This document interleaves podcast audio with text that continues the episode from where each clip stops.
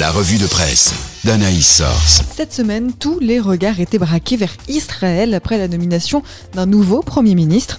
Croiser des chemins pour un sociologue sur témoignages chrétiens, c'est une nouvelle page de l'histoire d'Israël qui se tourne selon réforme.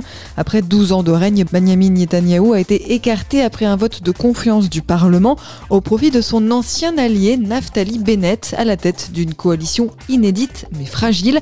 Inédite car elle se compose de l'alliance improbable de huit partis de gauche, du centre, de droite et de droite radicale et du mouvement islamiste Raham de sensibilité conservatrice de la population arabe israélienne. Détail évangélique.info.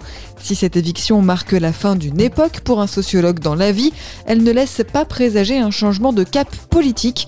En effet, Bennett s'oppose à la solution à deux États et à l'égalité des droits entre juifs et non-juifs au sein d'Israël, explique une plume et des gens, relayé par le portail Regard Protestant. Ce businessman, connecté à la fois au monde sioniste et religieux, d'après la Croix, va devoir rapidement prendre ses marques dans un contexte extrêmement tendu. Info chrétienne relate que ses opposants ont brandi des affiches de victimes du terrorisme lors du discours de victoire du nouveau Premier ministre. Protest Info rappelle que les émeutes entre juifs et arabes n'ont pris fin qu'il y a trois semaines et que dans un pays qui a connu quatre élections en moins de deux ans, il est difficile de savoir quelle sera la durée de vie de ce nouveau gouvernement. On continue à parler vaccination à l'aube de l'été avec un nouveau débat. Fallait-il ouvrir la vaccination aux adolescents? Depuis mardi en France, les 12-18 ans peuvent se faire vacciner. Une campagne que le comité consultatif national d'éthique ne soutient pas complètement, rappelle Réforme.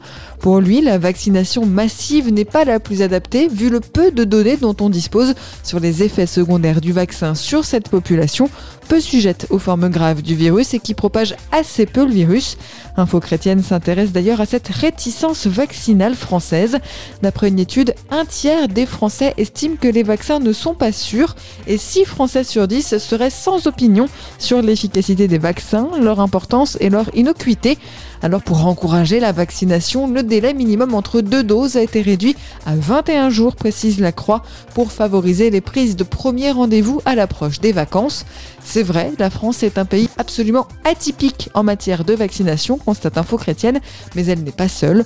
En Europe occidentale, la confiance dans les vaccins n'atteint pas 60%.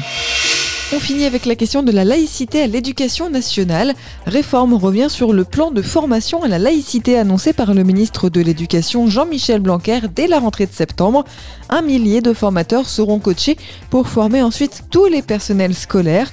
Mais ce que les enseignants demandent, c'est d'abord une réponse claire et simple sur la définition de la laïcité. La Croix rappelle que le ministre est partisan d'un encadrement plus strict de la laïcité. Pourtant, la religion est au programme en cinquième, rappelle l'avis, revenant sur l'initiative d'un collège de Dijon pour appréhender l'héritage commun des trois monothéismes pour mieux comprendre le monde actuel. Dans ce contexte, la question posée par Réformé et relayée par Regard Protestant prend tout son sens.